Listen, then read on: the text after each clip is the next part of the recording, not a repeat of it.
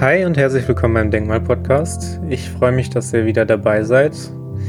Ihr habt es ja wahrscheinlich mitbekommen. In der letzten Folge ging es sehr viel um das Thema Meditation bzw. um das Thema Führungen. Ähm, und ich habe mir gedacht, anschließend daran, an diese Meditationsführung, mache ich doch einfach mal eine Erklärung, was bringt es uns eigentlich tatsächlich äh, zu meditieren. Ich möchte am Anfang ein bisschen was äh, zu meiner eigenen Erfahrung erzählen und daran anknüpfend möchte ich dann so ein bisschen die äh, wissenschaftliche Seite dahinter beleuchten. Also ich bin das erste Mal auf das Thema Meditation gekommen, da ich ähm, relativ früh angefangen habe mit 16 Sport zu machen und der Sport mich immer sehr, sehr stark ähm, belastet hat, aber Jetzt nicht in dem Sinne, wie, wie man das denkt, also sich über, vollkommen im Übertraining war oder sonstiges, sondern man war halt einfach danach immer geschafft und man hat irgendwie versucht, äh, die Ruhe danach zu suchen. Und äh, dann hat man sich so ein bisschen nach Entspannungstechniken umgeguckt, zumindest war das bei mir der Fall. Und ich bin dann relativ schnell auf das Thema Meditation gestoßen, wusste aber auch nicht so richtig, was hat es jetzt eigentlich damit auf sich. Weil es gibt ja einmal so ein bisschen die kulturelle Seite dahinter und es gibt die nicht kulturelle Seite. Und die nicht kulturelle Seite ist einfach, dass man ja ähm, was darüber liest ähm, und dann einfach quasi selbst praktiziert. Also dann äh, setzt man sich zum Beispiel hin in einen Schneidersitz und versucht einfach vom Alltag Ruhe zu finden. Ähm, und einfach ja, so den Stress zu vergessen. Und das ist auch bis heute noch ein Punkt, den ich unterschreiben würde, der eigentlich für jeden Menschen essentiell ist. Weil dieses Vergessen, was man beim Meditieren macht, also einfach mal dieses komplette Loslassen von Sorgen, die man im Alltag hat, ist unglaublich wichtig, weil einem dann diese Sorgen nicht mehr so bedrohlich vorkommen. Wenn ich mich ständig damit identifiziere, ähm, ja, was mir, was mir im Alltag passiert, sei es jetzt auch nur ein Mini-Pups, ja, oder irgendeine Peinlichkeit, die mir im Alltag passiert ist, dann wird mich das unglaublich belasten, wird sich mit der Zeit aufsummieren und irgendwann bei mir entladen. Und ähm, darum, das ist der erste Grund, warum ich sagen würde, Meditation ist eigentlich für jeden was. Der zweite Grund ist der, ähm, dass Meditation einen auch irgendwie so ein bisschen zu einem Bewusstseinswandel bringt. Das heißt, es, in mir hat es zumindest so ein bisschen die spirituelle Seite erweckt. Ja, Spiritualität jetzt nicht falsch verstehen, das ist jetzt nichts Abgehobenes. Für mich ist erstmal grundlegend jeder spirituell. Spiritualität heißt einfach, ich erkenne, dass hinter dem, was ich alltäglich erlebe, noch etwas steckt. Ähm, quasi, ne, das Beispiel habe ich schon mal gebracht, wenn äh, wir uns jetzt einen Laptop angucken, der Laptop ist einfach nicht, nicht so entstanden, der ist nicht zusammengewürfelt worden, sondern muss irgendein Erschaffer hinter gewesen sein, der diesen Laptop zusammengebaut hat. Und dasselbe sehe ich halt bei mir, bei ähm, der kompletten Welt, bei der Schöpfung, bei quasi allem. Ähm, für mich steckt da irgendetwas hinter. Man kann das jetzt religiös mit Gott benennen oder äh, wie beim Buddhismus mit Nirvana oder mit äh, wie im Yoga mit Bewusstsein oder sonst irgendwas. Du kannst irgendeinen Begriff geben, aber darum, es geht gar nicht darum, so sehr darum, sich in den Begriff zu verlieren und dann hinter darum zu kämpfen, ja, äh, ich habe aber recht, weil Bewusstsein ist ein treffenderer Begriff als Gott. Nee, darum geht es nicht. Es geht einfach nur darum zu erkennen, dass das, was wir hier gerade erleben, aus einem Grund passiert und äh, dass es anscheinend für diese Schöpfung hier einen, einen Erschöpfer gibt. Und ähm, ich finde, und ich habe diese Erfahrung auch schon gemacht, dass man in diesem Zustand während der Meditation die Erfahrung macht, dass das tatsächlich stimmt. Also, dass du quasi wie ein Gefühl bekommst, ja, ähm, dass das hier nicht alles ist, dass das hier nicht alles gewesen sein kann, dass dieses rein materialistische Denken von wegen, wir sind nur Körper und Materie und alles, nicht stimmt. Wir sind, wir sind Geist, wir sind äh, die Verbindung zwischen Geist und Körper, wir sind noch viel mehr als das, was wir alltäglich sehen und hören. Ich meine, das kann man sich ja auch so vorstellen, ultraviolettes Licht sehen wir ja auch nicht am Tag und trotzdem ist es da. Das heißt, bestimmte Dinge sind auch hier in unserer Gegenwart, aber wir können sie nicht wahrnehmen oder noch nicht wahrnehmen. Und Meditation zeigt uns eben genau das. Also es sind bestimmte Dinge eben auch da, die wir mit dem normalen Alltagsbewusstsein nicht wahrnehmen können. Und hier setzen wir tatsächlich schon beim dritten Grund an. Und das ist Prävention und Therapie von der wissenschaftlichen Seite. Ja, also es gibt ja halt nicht nur diesen esoterischen Grund, ich fange jetzt an zu meditieren, weil ich meine spirituelle Seite und meinen Geist kennenlernen möchte, sondern es gibt halt auch die tatsächlichen Auswirkungen auf die Materie, auf den Körper, die von der wissenschaftlichen Seite relativ gut untersucht sind. Und ähm, ja, wie ich gerade angesprochen habe mit dem Alltagsbewusstsein, gibt es eben, eben auch in verschiedensten Studien Belege dafür, dass Meditation ähm, zum Beispiel Gehirnwellenströme verändert. Also, dass man aus dem Beta-Modus, so nennt man äh, diesen Zustand, in dem wir mit dem Alltagsbewusstsein rumlaufen, ähm, umschalten auf teilweise Zustände, die im Delta- bis Theta-Bereich sind. Also eine unglaubliche Entspannung, eine unglaubliche Durchlässigkeit, ähm, die auf, einfach auf unglaubliche Ruhe hindeutet.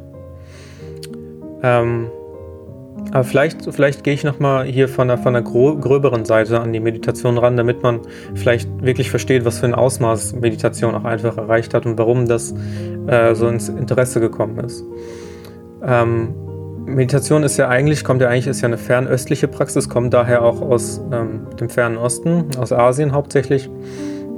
Hat äh, irgendwann mal angefangen in ähm, Tibet, ist mit dem, mit dem ähm, ähm, hier mit der vedantischen Lehre mit aus, aus Ayurveda ist dann in äh, die hinduistischen Bereiche gekommen, in die buddhistischen Bereiche und irgendwann natürlich dann auch nach uns. Also hier hat ja die Kirche sehr lange vorgeherrscht, deswegen war das so ein Unding, ach, Meditation, nee, wir müssen am besten in die Kirche gehen und anstatt dass wir nach innen gucken, gucken wir dann ne, nach außen wieder. Wir müssen irgendwo hingehen, um zu meditieren. Nein, muss man nicht. Man kann das immer da machen, wo man jetzt gerade ist. Man kann überall Ruhe finden.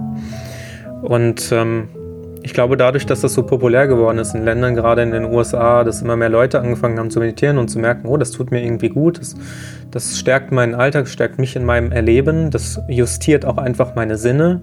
Die Sinne, ja, auch ziemlich interessant, sind ja ein Zwischenstadium zwischen Geist und Körper, also das, was Geist und Körper miteinander verbindet. Und wenn das geschärft wird, habe ich einfach ein adäquateres Erleben.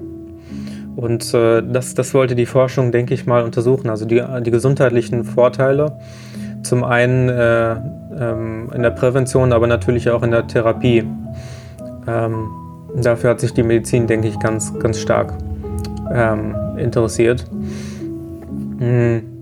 Und der Begriff Meditation heute wird eigentlich sehr lose verwendet, weil ne, verschiedenste Techniken gibt es heutzutage. Es gibt zum Beispiel die Sahaja-Meditation. Das ist äh, die Sahaja ist eine Bewegung, die ähm, in den, in den 1970er Jahren aufgekommen ist. Und äh, das be beschreibt diese Art Zustand der Selbstverwirklichung. Also es ist ein Yoga, was gemacht wird und da versucht man sich selbst zu erreichen. Bis hin dann halt zu äh, transzendentalen Meditationsformen, wo man dann versucht, äh, Kundalini zu erwecken, so wird es traditionell beschrieben. Also es ist wie so eine Art äh, schlafende Energie im Körper, ähm, die erweckt werden soll und die dann Chakrenlehre sagt auch bestimmt jedem was von dem äh, untersten Chakra, vom Wurzelchakra bis hin zum Kronenchakra, äh, immer weiter aufsteigen soll, bis man dann letzten Endes alle Chakren geöffnet hat und ja, sich selbst einfach verwirklicht. Das ist dieses Sahaja-Yoga. Gibt aber auch noch ganz viele äh, andere Techniken wie Vipassana gibt es, glaube ich, noch und was es nicht alles gibt. Also wird für eine Vielzahl von Techniken verwendet. Ähm, nach der vedischen Wissenschaft zum Beispiel ähm, besteht der wahre Zweck der Meditation eigentlich darin, sich mit dem tiefen inneren Selbst zu verbinden. Ähm, und da kommen halt jetzt auch die, die Studien ins Spiel, die können natürlich das nicht messen, weil die Wissenschaft unterliegt ja der Objektivität, also subjektiv. Äh, subjektive Untersuchungen sind ja quasi ein Unding.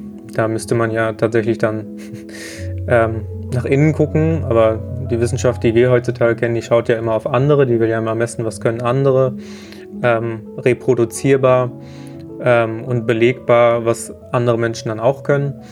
Äh, und das wurde eben auch schon neurologisch und physiologisch äh, untersucht. Hm. Was hat man untersucht? Man hat zum Beispiel äh, das Hören des Atems äh, untersucht und dessen äh, biochemische Auswirkungen oder indem man zum Beispiel Mantras wiederholt hat und versucht hat, ähm, den Probanden dann vom Denken zu lösen, wodurch man eben diese veränderten Hirnwellenströme bekommen hat. Da auch ein sehr bekannter Forscher in dem Bereich ist der Joe Dispenza. Ähm, und ja, ganz, ganz banal auch eigentlich zum Beispiel die Entspannung und Reduzierung von Stress, die aus der Meditation resultieren. Ähm, und die Fokussierung von Aufmerksamkeit. Äh, heutzutage ist ja auch so ein Problem, dass wir, das ist ganz spannend, das hatte die Vera Birkenbill auch mal erzählt, dass wir heutzutage im Fernsehen, kann man jetzt, wird bestimmt auffallen, wenn ich das äh, erzählt habe, dass die Schnitte heutzutage so im Fernsehen gemacht werden, weil unsere Aufmerksamkeitsspanne sich so verringert hat, dass spätestens nach 10 Sekunden ein anderes Bild da ist. Und als ich mal darauf geachtet habe, habe ich festgestellt, boah, das ist inzwischen sogar schon, ich glaube, bei 5 oder 6 Sekunden. Ähm, bei Dokumentationen ist es leider inzwischen auch so. Also ich meine, bei Krimis ist es klar, da geht es ja sowieso vom einen zum anderen. Und wenn man sich die ganzen YouTube-Entrepreneure anguckt, da ist ja sowieso schon nach drei Sekunden Schnitt. Äh, aber auch bei Dokus ist es inzwischen schon der Fall. Ähm, und ja, es gibt tatsächlich inzwischen schon halt einfach Nachweise, dass es bestimmte physiologische Effekte gibt, die die Meditation auslöst. Also zum Beispiel, dass es eine verlangsamte Herzfrequenz gibt, dass bestimmte äh, Moleküle ausgeschüttet werden, wie Serotonin, Stickstoffmonoxid, Oxytocin. Ähm, natürlich Oxytocin eher in dem Rahmen, dass wenn andere Menschen auch noch dabei sind, man zusammen ähm, meditiert. Ähm, und ja, dadurch versucht man so ein bisschen an die Funktionsweise der Meditation heranzugehen.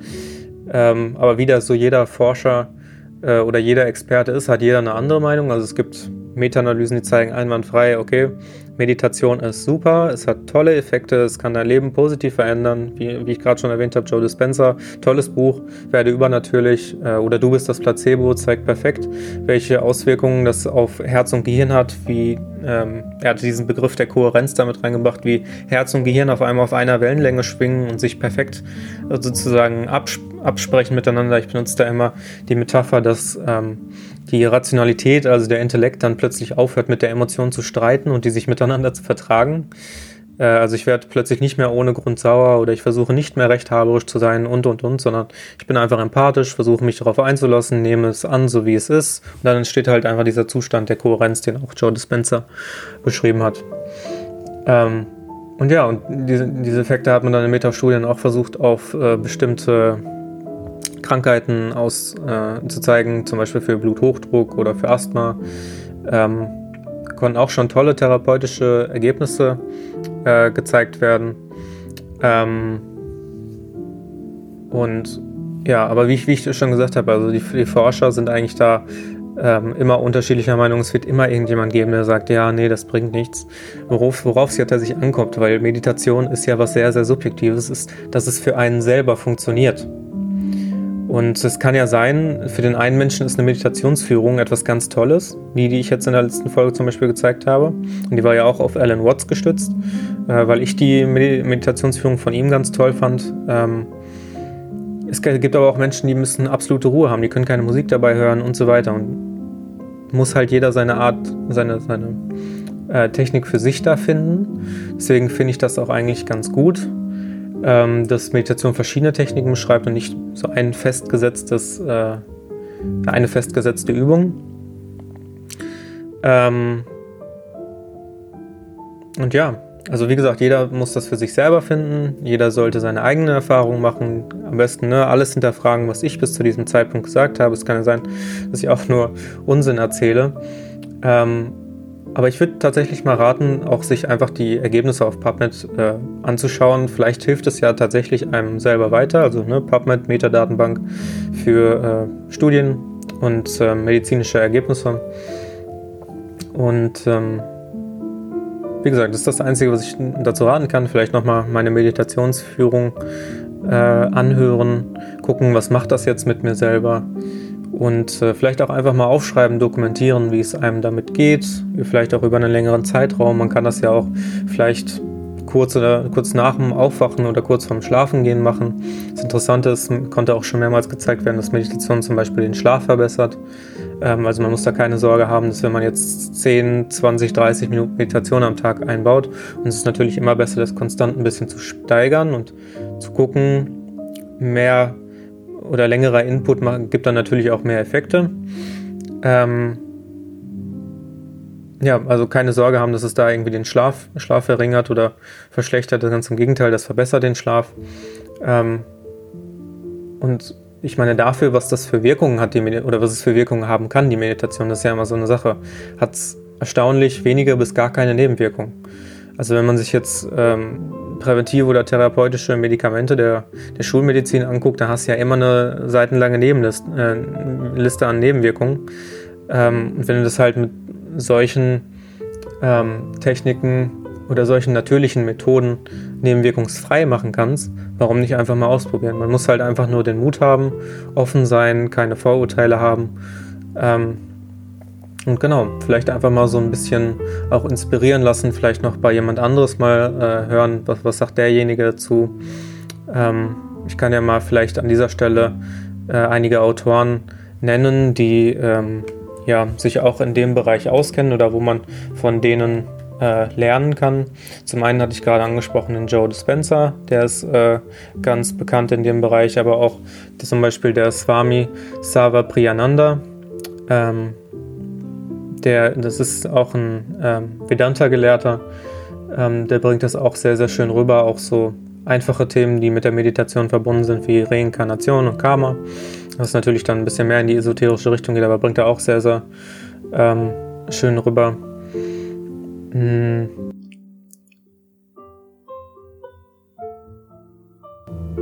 Und ja, ich, werd, ich denke, ich werde nochmal einen Blogartikel dazu machen, also gerne auf der Webseite schauen, dann werde ich ein paar Autoren nennen, ähm, die sich tatsächlich auch damit auskennen. Und ähm, genau, ich hoffe, ich konnte euch mit dieser Folge anregen, konnte euch so einen kleinen Einblick geben. Die Folge soll ja auch nicht zu lang werden. Eher wie so eine kurze Zwischenlektüre, kurzer Podcast für zwischendrin. Und ähm, ja, äh, bleibt fromm, wie immer. Schaut auf der Webseite vorbei, auf den Instagram-Kanälen. Ich äh, würde mich sehr, sehr freuen. Äh, und das war's von mir. Euer Tristan.